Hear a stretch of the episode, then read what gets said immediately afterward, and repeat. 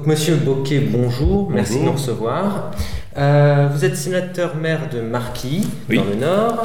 Euh, vous signez sans domicile fisc aux éditions du Cherche Midi. Euh, depuis très récemment. Et vous êtes, arrêtez-moi si je me trompe, membre de la commission finances du Sénat. Oui. Et vous étiez en 2012 rapporteur de la commission d'enquête sur l'évasion des capitaux. Exact, oui, tout à voilà. fait. alors, je reviens avec un petit peu de, avec une petite latence qui est, pas inintéressante dans le contexte politique sur les révélations euh, du scandale Panama Papers. Euh, ça a eu l'effet d'une bombe médiatique quand ces révélations sont sorties par un consortium de journalistes internationaux d'investigation. Euh, ça nous laisserait penser à un système de fraude fiscale généralisé et mondial et totalement impénétrable par les administrations fiscales des, euh, des pays euh, concernés. Au-delà de l'effet d'amplification des, des, médias, est-ce que la réalité est de cette ampleur, voire, voire encore plus générale que ce qu'on a, pu, que ce qu'on a pu penser? Ah bah oui, les, Panama Papers au mois d'avril, effectivement, ont eu l'effet d'une bombe, mais là on est au mois de novembre, qui en parle encore? Euh, Et des scandales de ce genre, il y en a eu plusieurs qui se sont succédés ces dernières années. Euh, on peut citer Offshore Leaks, on peut citer LuxLeaks, on peut citer Cahuzac, UBS, HSBC, etc. etc. Donc les, les, scandales se suivent et se ressemblent, et n'ont fait que confirmer les uns après les autres les constats qu'on avait pu faire dans les commissions d'enquête, effectivement, dont été le rapporteur en 2012 et 2013, deux commissions d'enquête de six mois chacune au Sénat. Et donc les chiffres ne nous ont pas surpris du tout. On est effectivement à ces hauteurs de chiffres-là, puisque chaque année, euh, l'évasion fiscale coûte à la France entre 60 et 80 milliards d'euros sur un budget qui est aujourd'hui à 300 milliards en recettes et 374 milliards en dépenses. Donc tout de suite, on voit que le, déficit prévu cette année, il est exactement dans la fourchette du coût de l'évasion fiscale chaque année pour le budget de la République. Ça, c'est un premier constat. Euh, les chiffres sont également sidérants au niveau de l'Union européenne, puisque la France n'est pas le seul pays à être touché. Vous l'avez dit, c'est un phénomène planétaire. Planétaire. Dans l'Union européenne, ce sont 1000 milliards d'euros qui manquent dans les budgets des États membres.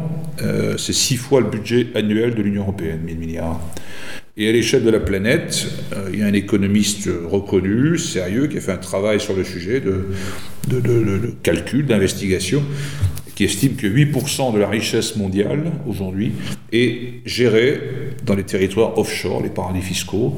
8%, ça fait 5800 milliards de dollars. Donc voilà les constats qu'on a fait au niveau des chiffres. Donc quand on nous dit depuis quelques décennies qu'il n'y a plus d'argent dans les budgets pour financer la santé, l'éducation, le logement, la formation, etc., on se dit qu'il y a un petit problème dans le discours. Euh, il n'y a plus d'argent public.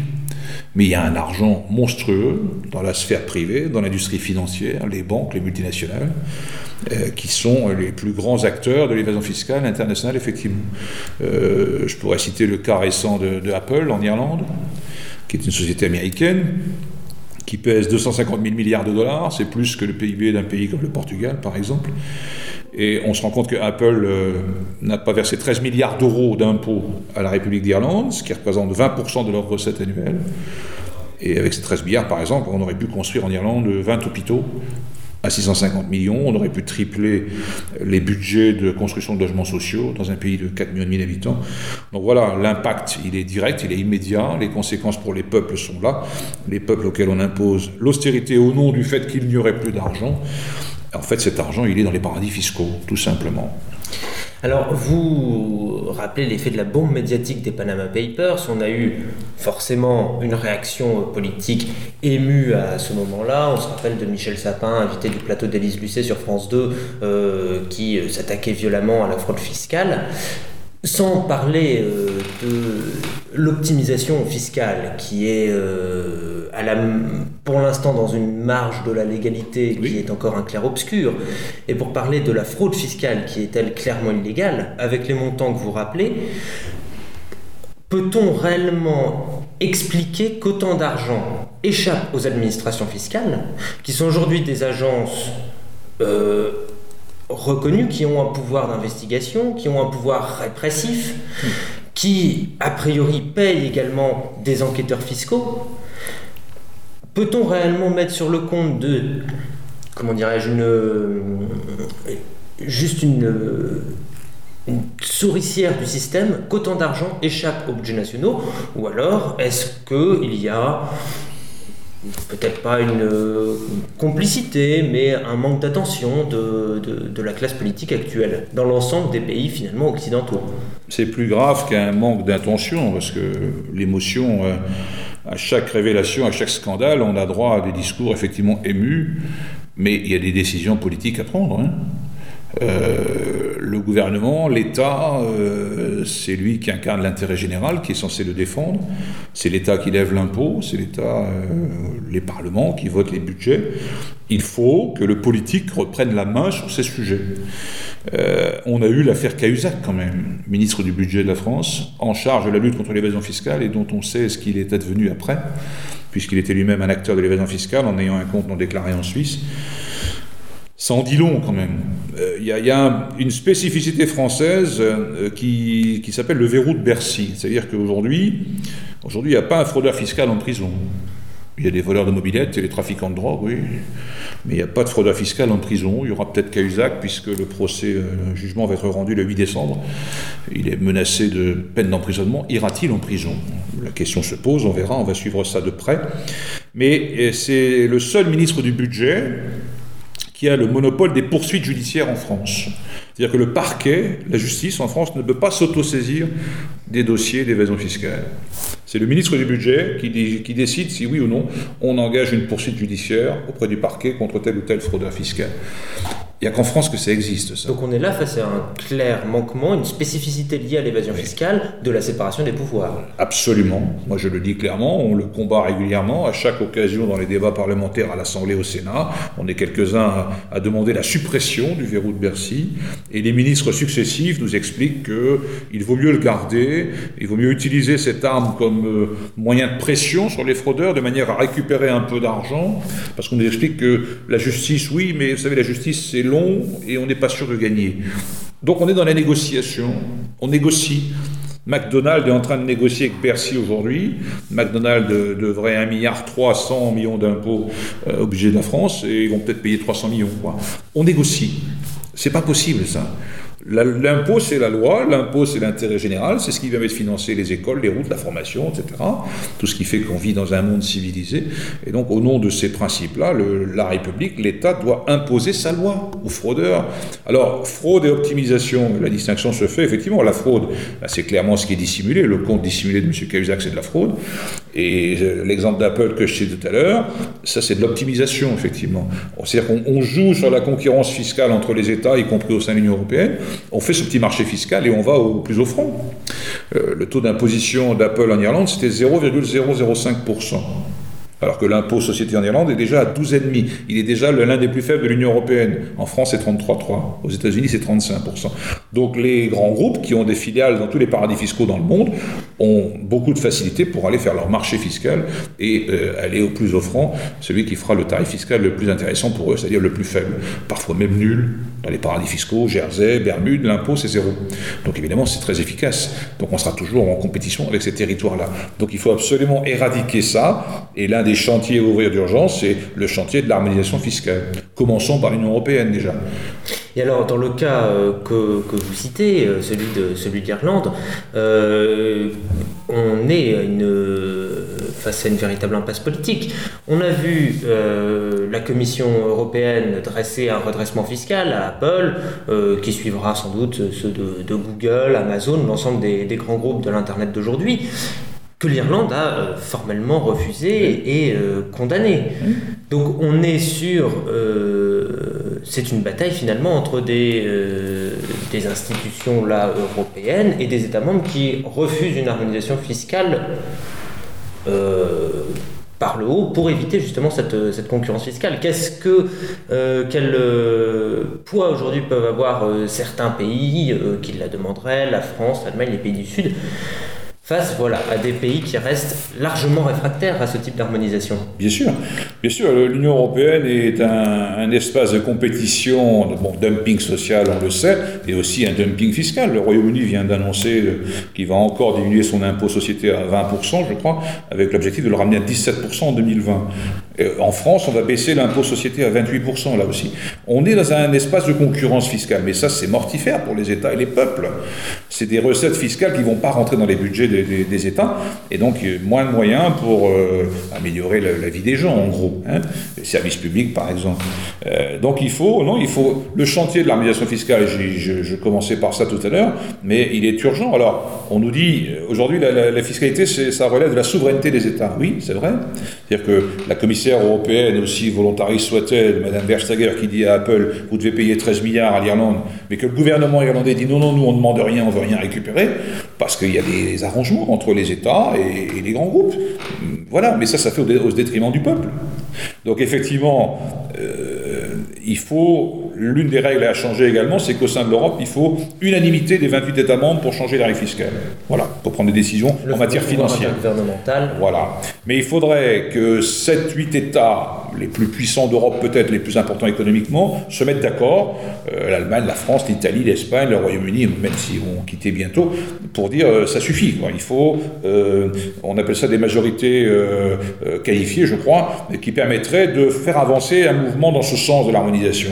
Parce qu'autrement, on n'en sortira pas. Si on laisse faire la concurrence comme c'est le cas aujourd'hui, on va tout tirer vers le bas et on va affaiblir les États. Est-ce qu'on peut dire que ce mouvement a commencé, en tout cas au sein de l'Union européenne On a vu euh, le chantier de, l'union bancaire. On voit aujourd'hui euh, la Commission européenne qui dresse une recommandation allant dans ce sens dans le cas de, dans le l'Irlande et de l'optimisation fiscale en Irlande, euh, chose que l'on n'aurait jamais vue du temps, par exemple, de la Commission Barroso. est-ce qu'on peut dire que ce chantier est commencé ou est-ce que c'est un écran de fumée? Le climat, le climat a un peu changé, le, vent a tourné, mais maintenant il faut qu'il souffle le vent, parce que effectivement l'Europe euh, sent bien que l'indignation des peuples. Depuis 2008, les États sont à la recherche de recettes avec la crise financière, parce qu'il a fallu que les États aggravent leurs dettes pour sauver le système bancaire et financier mondial. Hein. Donc c'est nous tous qui supportons cette dette pour sauver le système bancaire, qu'effectivement s'il s'écroulait, on était parti pour une crise analogue à celle de la crise de 29, le crack de Wall Street, etc. Donc les banques se sont rendues incontournables, donc ce sont des banques privées, et de fait elles bénéficient de la garantie des États. Et rien n'a changé, les règles n'ont pas été modifiées. Aujourd'hui, les banques continuent leur petit business comme avant, en mettant en péril les grands équilibres budgétaires. Euh, donc il faut absolument s'attaquer à ça. Euh, il y a des complicités. Et donc le climat a changé. L'Union européenne, je pense à Margrethe Verstager, la nouvelle commissaire, avance des mesures positives, effectivement. Mais dans le même temps, on a M. Juncker qui préside la Commission européenne. Et quand il était Premier ministre du Luxembourg il y a quelques années, c'est lui qui est aux manettes pour proposer des cadeaux fiscaux à Ikea, à Amazon, à Starbucks, au Luxembourg, au bénéfice du Luxembourg et au détriment des États européens. Barroso, que vous avez cité, euh, effectivement, on comprend mieux que quand il était aux affaires, il ne se soit pas attaqué au sujet, parce que maintenant il a rejoint, il a rejoint la banque Goldman Sachs. Hein. donc on voit bien les connivences, les complicités, les proximités entre tous ces gens. Je pourrais citer également la commissaire en charge de l'économie du numérique, Nelly Cross, l'ancienne commissaire. Euh, et après ses fonctions, elle a été recrutée par Uber. Et puis on découvre que Mme Cross est titulaire et propriétaire d'une société offshore aux Bahamas. Donc voilà, tout ça, ça suffit, quoi. De quel est l'intérêt qu'on défend? Son intérêt propre ou l'intérêt de la finance ou l'intérêt des peuples européens? Donc il y a des connivences qui sautent aux yeux aujourd'hui. Alors, le discours change un peu parce que la réalité est, celle-là, que les peuples ne supportent plus qu'on leur impose l'austérité quand des grands groupes ne payent pas leurs impôts. Donc ça devient politiquement intenable. Donc l'Europe est obligée de s'emparer du sujet.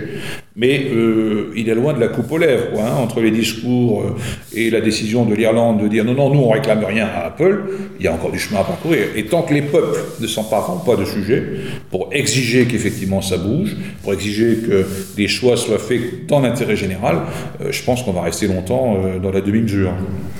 Alors vous proposez, je crois dans votre livre, arrêtez-moi si je me trompe, coécrit avec votre frère Alain Bocquet, euh, la mise en place, au-delà de l'Union européenne, la mise en place d'une conférence mondiale euh, sur l'évasion fiscale, sur le modèle de, la COP, la conférence, euh, la conférence du climat.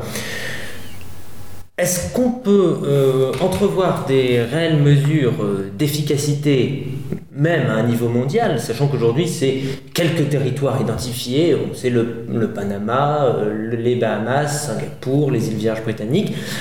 Est-ce qu'on peut, même à une échelle mondiale, se battre aujourd'hui contre le système de répression, d'évasion fiscale, pardon, face à, une, économie mondialisée, et je reprends, euh, euh, votre expérience, quand vous avez eu, euh, dans le cadre de la commission d'enquête du Sénat sur l'évasion fiscale, l'occasion d'interroger M. Oudéa, PDG de la Société Générale, qui vous assure que sa banque s'est conformée aux règles loi finalement, hein, la loi en matière de, lutte anti-blanchiment, et dont on s'aperçoit, euh, quatre ans après, que sa banque est dans le top 5 des euh, premières banques à avoir permis la création de sociétés offshore notamment euh, à travers le Panama, aux côtés d'HSBC, la très connue UBS et d'autres banques européennes.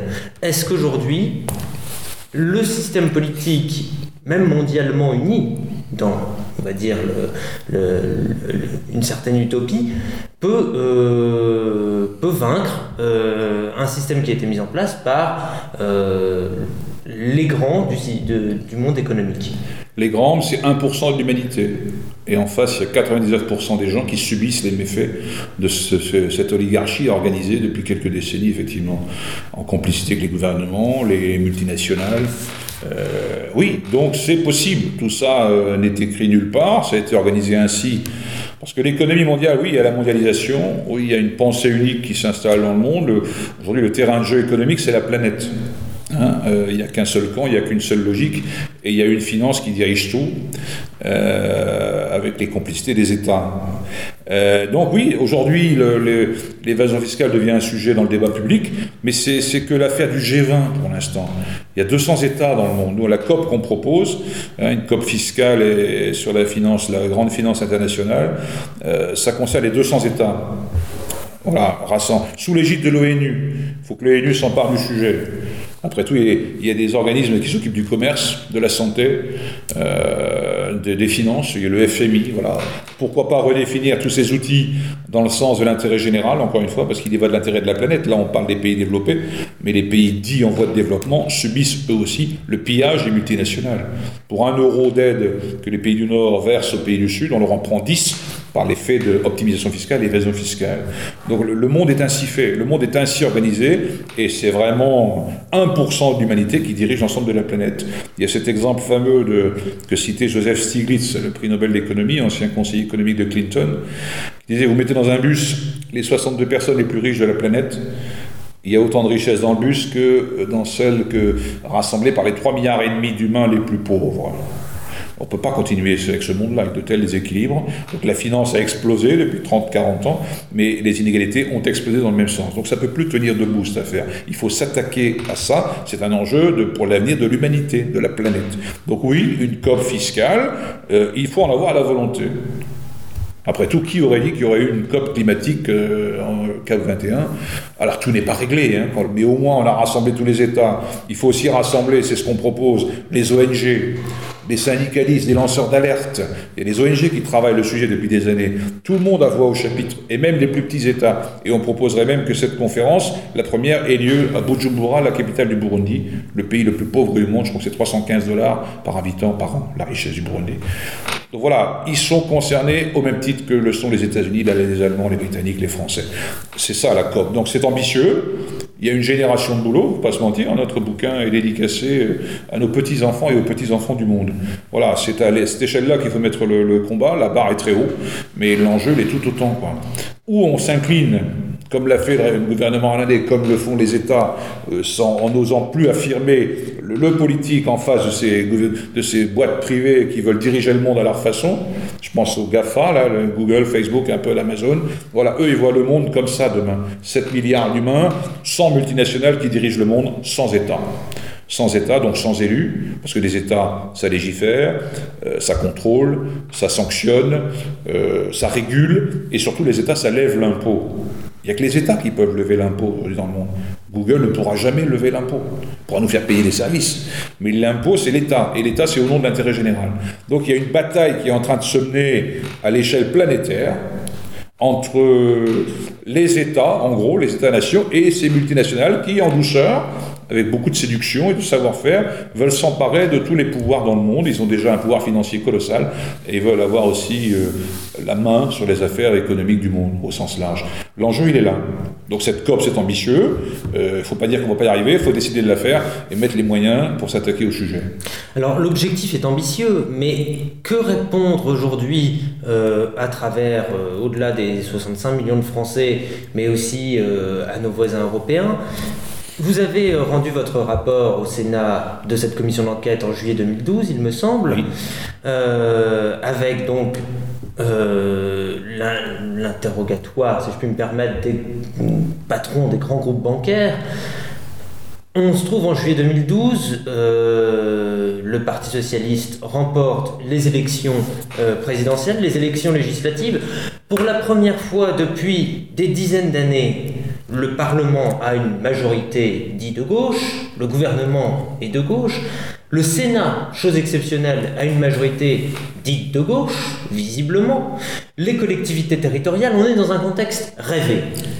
Et en avril dernier, après ces révélations, euh, non seulement, je reprends cet exemple, M. Déa est toujours en poste euh, à la Société Générale, il n'a été ni attaqué ni mis de côté par la justice, quand bien même le verrou de Bercy, avec ce contexte politique, nous aurions pu l'imaginer, euh, ni par ses actionnaires, qui ne sont, visiblement pas plus méfiés du mauvais coup de com' pour la Société Générale, et dans le même temps, les lanceurs d'alerte, alors je pense aux lanceurs d'alerte pour le LuxLeaks, aux lanceurs d'alerte pour la banque UBS, mais aussi des lanceurs d'alerte comme euh, Julian Assange, qui a largement contribué à euh, de nombreuses révélations depuis plus de dix ans, à Edward Snowden, qui a permis de montrer, euh, au-delà de la fraude fiscale, qui a permis de montrer à l'Europe que ses intérêts vitaux étaient attaqués par les États-Unis. Ces personnes-là, par contre, elles sont euh, attaquées par la justice, condamnées, on pense à l'affaire Kerviel, par la justice, euh, par la justice, en l'occurrence de la République, indépendante euh, du pouvoir politique normalement, que M. Snowden et M. Assange sont toujours retranchés dans nos ambassades et que la France ne leur fait aucune proposition d'asile alors que M. Sapin avait annoncé un statut pour les lanceurs d'alerte qui euh, est en train de tomber à l'eau à la dernière relecture par, euh, par le Sénat. Qu'expliquer aux citoyens dans un tel contexte?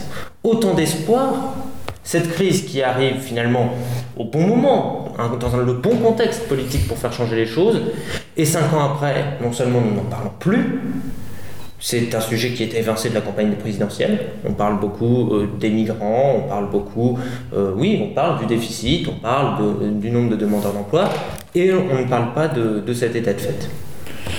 Entièrement raison. Le discours du Bourget, le 20 janvier 2012, mon adversaire c'est le monde de la finance, il n'a pas de nom, il n'a pas de visage, mais il a tous les pouvoirs. Eh bien, ce monde de la finance, il a des noms, il a des visages, il est identifié, on le connaît, et il y a des connivences. Donc ce discours magnifique de François Hollande en janvier n'a pas été suivi d'effet, effectivement. Ils ont raté une occasion unique, parce que vous avez raison, il y a un contexte porteur aujourd'hui pour s'attaquer à ça. On ne sait pas attaquer au monde de la finance.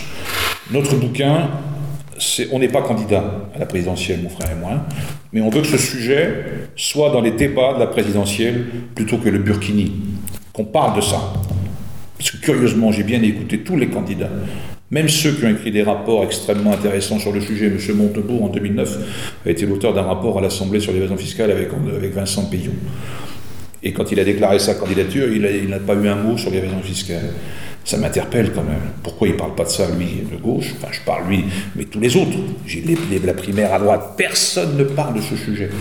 Curieusement, il y a un silence assourdissant. Nous, avec ce bouquin, quand tous les candidats seront désignés, après les différents euh, primaires et autres euh, sélections, on va leur adresser notre bouquin et les interpeller tous un par un sur ce sujet. Qu'est-ce que vous faites là-dessus? Parce que si on ne s'attaque pas à ça, le reste c'est du blabla. On va nous enfermer dans la dette, le déficit, effectivement, parce qu'on est dans la dette perpétuelle là. Le déficit annoncé pour cette année, c'est 74 milliards. Hein. Euh, et on va réemprunter cette année 180 milliards, le budget de la France. Parce que la signature de la France est, fiable. Les marchés financiers nous prêtent de l'argent facilement. Mais donc on est dans la dette jusque quand là? Jusque quand ça va durer cette dette? Cette dette, c'est un mensonge. On nous dit, les économistes, experts, libéraux nous disent, le bébé qui va naître aujourd'hui, il a 31 000 euros de dette sur la tête. Il n'en sait rien, le malheureux. Il a cette dette parce que ses parents, ses grands-parents ont voulu travailler 35 heures par semaine, prendre leur retraite à 60 ans, ils ont voulu les congés payés, la sécurité sociale, les fonctionnaires, l'école gratuite. Donc on vit au-dessus de nos moyens, nous dit-on aujourd'hui. Il n'y a plus d'argent. Nous, on démontre qu'il y a de l'argent privé auquel il faut s'attaquer. Pas pour égorger les gens, mais que chacun paie sa juste contribution au fonctionnement de la société, avec un barème équitable, avec un impôt progressif, et faire que personne n'y échappe. Aujourd'hui, on nous annonce la fin de l'ISF, la JUP et autres. Voilà. C'est pas ça la solution. Et les 31 000 euros de dette, quand on divise les 80 milliards d'évasion fiscale chaque année par les 800 000 naissances, eh ben, ça fait 100 000 euros de crédit sur le bébé qui naît aujourd'hui là.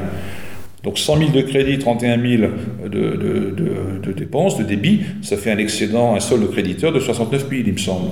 Ben, quand on dit ça, on change tout. Pourquoi on ne parle pas de ça? Donc ce sujet, nous, on va le rendre incontournable, c'est l'ambition qu'on se donne. Ce n'est pas une affaire marchande, c'est un acte militant, politique majeur.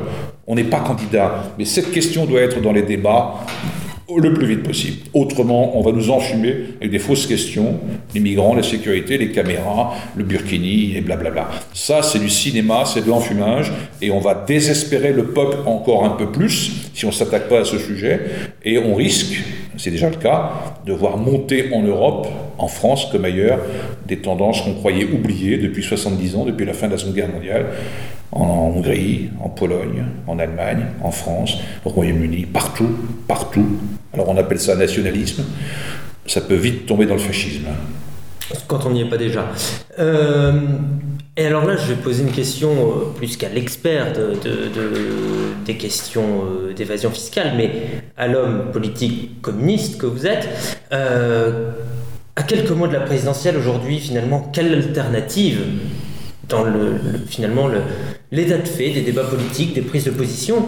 On est euh, forcément dans un contexte d'un Front National très fort, qui est loin de s'attaquer à ces, questions-là, qui joue effectivement sur euh, l'immigration, le, problème de l'islam en France, etc., etc., comme toute une partie de la droite dite républicaine, euh, sans compter qu'on manque de rappeler que le Front National n'est pas exempt d'affaires sur, les questions, fiscales, sur les questions des comptes de campagne. Mmh. Sa perméabilité avec certaines banques russes laisse à penser qu'on n'est pas face à un parti euh, derrière l'image de défenseur du petit peuple. Tête haute et main propre.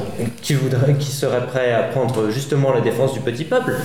On est face à une droite qui, de plus en plus, prend la défense aujourd'hui euh, des personnes les plus, euh, les plus riches de ce pays, non content d'en prendre la défense dans leur politique, ce sont dans les discours. On est face aussi à un parti socialiste en décomposition suite à un bilan qui a été euh, son bilan. Et l'alternative que la gauche de la gauche pouvait incarner euh, jusqu'ici, qui est aujourd'hui finalement dans une certaine impasse, serait-elle incarnée par un Jean-Luc Mélenchon qui certes a beaucoup critiqué la fraude fiscale, le pouvoir de la finance, mais dans une dimension qui n'est pas celle que vous nous avez dépeinte jusqu'aujourd'hui. Monsieur Mélenchon a cessé de nous rappeler que c'était la faute de nos amis allemands qui ont, qui ont eu bon dos jusqu'à présent, la faute euh, de l'Union européenne. Je pense qu'à l'issue de cet entretien, on peut voir que l'Union européenne ou pas, finalement, là n'est pas, euh, elle n'est elle n'est qu'à l'image des autres institutions internationales ou des autres institutions nationales dans beaucoup de cas, euh, donc qui ne peut pas représenter, en tout cas euh, pour nombre de concitoyens, une alternative crédible à un système installé. Et le reste de la gauche, euh, le Parti communiste dont on ne sait pas trop comment il va avancer à l'issue de, ses négociations internes sur la présidentielle, le Parti écologiste qui malheureusement pour lui euh, ne, va se retrouver également dans une impasse suite à sa prise de participation dans, le gouvernement, euh, dans les gouvernements successifs du mandat de François Hollande. Les frondeurs du PS qui vont organiser une primaire qui n'aura sans doute que peu de succès, et que peu de succès aussi dans les urnes en 2017, parce que l'étiquette Parti Socialiste n'a aujourd'hui plus aucune crédibilité vis-à-vis -vis des citoyens. Quelle alternative aujourd'hui dans la classe politique Et, pour le dire plus crûment, quel spectacle nous donne la classe politique toutes les gauches, sans parler de l'extrême droite, sans parler d'une partie de la droite républicaine. Quel spectacle la classe politique donne aujourd'hui à voir, finalement, aux électeurs, à ceux à qui elle réfère? Spectacle désespérant parce qu'il parle pas, cette politique ne parle pas des problèmes et de la vie des gens. On parlait tout à l'heure du Burkini, mais voilà, on nous amuse avec des candidats sur des canapés qui nous racontent ce qu'ils aiment manger, etc. Enfin, La politique, c'est druckerisé, fogiélisé, euh, Marine, Karine le marchandisé, etc. C'est vraiment pas ça l'avenir. La politique, c'est noble, mais celle qui débat des idées, quoi. C'est pas, pas un problème d'avoir des idées différentes. Encore faut-il avoir des idées. L'urgence aujourd'hui, c'est de dire aux gens qu'il y a une alternative. Ça fait 30 ans que les dirigeants de ce monde nous expliquent qu'il n'y a pas d'alternative. Aujourd'hui, le monde, il est unipolaire. C'est les multinationales, c'est la finance qui a pris la main sur les affaires du monde. Et donc, euh, au-delà des alternances politiques, euh, en France et ailleurs, ben, on n'a pas réussi à changer la vie. Ce système perdure, la richesse explose et les inégalités se creusent, y compris dans un pays comme le nôtre, sixième ou cinquième puissance du monde. Et notre pays, il est ce qu'il est parce qu'il y a eu de la politique. Pourquoi on a les congés payés aujourd'hui dans ce pays? Qui était inimaginable en 1932, 33, 34 si on avait dit au peuple vous allez être payé à ne pas travailler pendant 15 jours. Ils auraient dit mais vous rêvez, c'est pas possible, comment on peut ne pas travailler et avoir de l'argent? Et puis on l'a fait. Si on avait expliqué en 1942 aux femmes qu'elles allaient voter à la libération, alors qu'elles n'avaient jamais voté. La moitié de l'humanité ne votait pas en France. Et puis ça s'est fait. Si on avait expliqué en 1967 que le SMIC allait être augmenté de plus de 30% en 68 l'année suivante, on nous aurait dit mais c'est pas possible. Et on l'a fait. Ça s'est fait. Donc les grands, l'école publique, c'est pareil. C'est parce qu'il y a eu une volonté politique un jour de changer la société, de prendre des décisions qui effectivement l'a changé. Aujourd'hui, le politique alors moi, la classe politique, je ne me reconnais pas dans la classe politique, ça n'existe pas. Je ne sais pas ce que c'est que la classe politique. Je ne sais pas ce que c'est que le personnel politique. Personnel de qui? On, on a un employeur quand on est du personnel. Non. Un militant, nous on est des élus militants, on a nos qualités, nos défauts, mais on est des militants jusqu'au bout, on porte des idées et on veut défendre l'intérêt général. On n'est pas là pour des carrières personnelles et des problèmes de nombril, ça n'a rien à voir avec ça on passe notre vie à montrer qu'il y a une alternative. Et ce bouquin entend bien y contribuer. Il n'y a pas d'argent, mais s'il y a de l'argent, regardez, là, il y a de l'argent. Il faut qu'on s'y attaque. Il faut que le politique reprenne la main là-dessus. Qu'est-ce qu'on attend pour s'attaquer à ces milliards qui foutent le camp tous les jours et pour imposer l'austérité au peuple? Il faut casser cette logique. Oui, il y a une alternative. Non, il n'y a pas de sauveur suprême, quel qu'il soit. Quel qu'il soit. Fut-il communiste? S'il y a un candidat communiste à la présidentielle, ça sera peut-être pas mal pour porter ça. Ce sera peut-être pas mal. Mais il n'y a pas de sauveur suprême. Aucun homme, aucune femme seul ne pourra changer les règles du jeu dans ce monde. Il faut, et c'est aussi le sens de ce bouquin, d'abord que le sujet devienne dans le débat de la présidentielle, enfin qu'on l'impose, et puis que les citoyens s'emparent de ce sujet. On a tous des comptes en banque, on est tous consommateurs, on n'est pas qu'électeurs une fois tous les cinq ans. On est tous conscients, on a des emplois dans les entreprises où on est, on doit avoir des droits pour regarder ce qui se passe au niveau des choix de gestion des entreprises, y compris les banques, y compris les banques. Voilà. Donc il n'y a pas de fatalité, il y a une alternative à construire, elle n'est pas incarnée aujourd'hui, il ne faut pas se mentir. Euh, la présidentielle s'engage très très mal. On s'engage sur des trucs qui n'intéressent personne, pour amuser, divertir, euh, dévier le mécontentement, l'orienter vers le migrant ou le méchant, ou le fraudeur au RSA. Et on ne parle jamais de l'évasion fiscale. Jamais. C'est assez significatif. Donc nous, notre combat, c'est celui-là. On va populariser ce bouquin, non pas pour des visées mercantiles, c'est pas ça le sujet, mais que la question devienne incontournable. Et on prend des initiatives, on rencontre des gens, là depuis deux mois on tourne, demain on sera à Montpellier, à Sète, à Béziers, euh, on va aller à Bercy au mois de décembre, on va aller en Corse, on va labourer le pays, mon frère et moi, pour parler de ce bouquin. Et on est invité partout, par des gens très divers, qui pensent pas comme nous. D'ailleurs, dans le bouquin, il y a 38 témoins qui ne sont pas du tout communistes. Hein. Michel Barnier, Eva Joly, Nicolas Hulot, Alain Lamassoure, il y a des syndicalistes, des ONG de toutes tendances. Et ces gens-là disent ça ne peut plus durer, il faut arrêter ce truc-là. On va tous dans le mur. Et Ziegler, qui a préfacé le bouquin, lui, il parle de l'ordre cannibale du monde. On en est arrivé là aujourd'hui, l'ordre cannibale du monde. Et si on ne se réveille pas tous, les 7 milliards d'humains, là, c'est ambitieux, hein. mais c'est ça, c'est ça la politique. C'est dire qu'il y a des solutions, mais qu'il faut tous qu'on s'y mette pour faire avancer le schmilblick. Autrement, si on s'en réfère aux grandes déclarations des uns des autres et des promesses jamais tenues, on ne va pas s'en sortir. Et alors pour conclure, un, pronostic, Eric Boquet, cette alternative, cette nouvelle pensée dont vous nous parlez, euh, on peut peut-être la voir arriver euh, en Europe. Alors en France, ça peut, elle peut être incarnée, incarnée, je n'aime pas ce mot, mais je parle en termes d'idées euh, par les travaux de M. Piketty, qui ont fait beaucoup parler d'eux sur les mécanismes d'accumulation du capital justement depuis, depuis la fin de la guerre, par les travaux de M. Duval, d'alternatives économiques. Plus loin en Europe, par des espoirs politiques, l'espoir qui avait été suscité par Syriza, l'espoir suscité par euh, Podemos, euh, par les grands mouvements citoyens qui se sont levés contre euh, les grands traités transatlantiques en Allemagne et en Belgique. Vous la voyez arriver cette alternative? Vous y croyez dans les années à venir? Plus que jamais. Plus que jamais. Vous pourriez ajouter Bernie Sanders, le candidat dans la primaire démocrate aux États-Unis, le papy là, qui a fait lever les jeunes sur un discours très anticapitaliste. Et aux États-Unis, il faut le faire quand même. Il se définit comme un socialiste aux États-Unis, c'est un bolchevique, quoi. Hein. Mais la campagne qu'il a menée, qui a obligé Hillary Clinton à promettre le salaire minimum à 15 dollars, ça c'est Bernie Sanders, c'est grâce à ça. Voir ça aux États-Unis. Jérémy Corbyn en Grande-Bretagne, lui aussi, il n'est pas jeune, 72 ans le gars. Il a ramené 300 000 adhérents au Parti travailliste, qui avait été bradé par Tony Blair, Gordon Brown, pour en faire un parti social-libéral, euh, blablabla, euh, très pâle. Il est reparti sur des... Lui, il n'a jamais bougé. Son discours était un discours à gauche, quoi, sur la justice, le partage. Oui, on l'a vu voilà. convaincre... C'est pas le hasard. la tête du C'est pas le hasard. Qu'un mec comme Henri Guénaud, l'ancien conseiller de Sarkozy, qui n'est pas un bolchevique, il vient de publier un livre qui s'intitule En finir avec l'économie du sacrifice un pavé de 628 pages, où il explique que l'austérité, c'est pas la solution. Alors lui, c'est un libéral.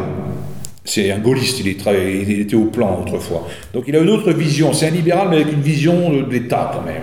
Et c'est pas tout à fait la même chose que ce néolibéralisme financiarisé aujourd'hui. je dis pas qu'il faut euh, refaire du capitalisme à l'ancienne, mais ces gens-là se posent les mêmes questions que nous.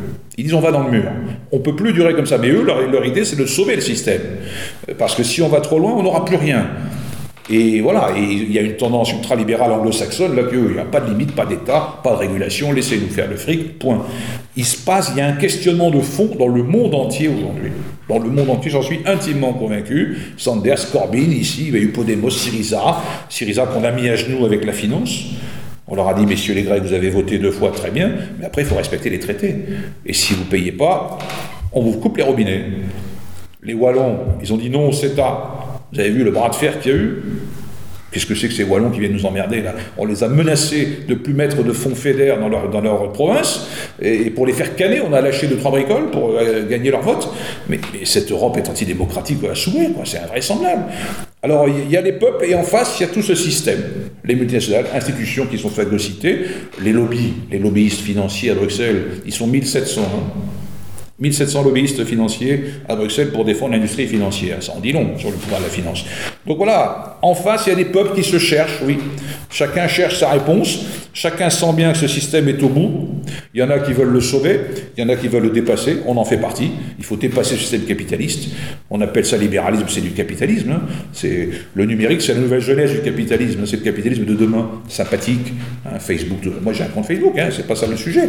Mais si on n'est pas vigilant, demain il y aura même plus d'État pour résister à ces puissances-là. Donc moi je suis convaincu que l'avenir il est là, ça bouillonne, c'est compliqué, il y a des pressions, il y a une guerre idéologique sans nom. Hein, euh, n'y a pas d'alternative, ça fait 40 ans qu'on nous dit ça. Euh, Margaret Thatcher, en 79, elle disait ça à son peuple britannique. Hein, il n'y a pas d'alternative. C'était son surnom, Tina en anglais. Hein. Voilà, elle était surnommée comme ça parce qu'en anglais, there is no alternative. Elle expliquait qu'on ne peut pas faire autre chose. En plus, à l'Est, tout s'est écroulé, donc on ne peut pas faire autre chose. C'est pas terrible ce qu'on a, mais il n'y a pas mieux. Donc il faut s'adapter. Travailler plus, se soigner moins, etc., etc. Et ça fait 30 ans qu'on nous raconte les mêmes salades. Et on s'enfonce, et on s'enfonce, et on s'enfonce. Il faut arrêter tout ça. Très bien, bah merci Eric Boquet de nous avoir reçus. On va s'arrêter sur euh, ce coup de colère et ce coup d'espoir. Euh, merci encore et donc on retrouve votre ouvrage coécrit avec votre frère Alain Boquet, Sans domicile fisc aux éditions du Cherche Midi.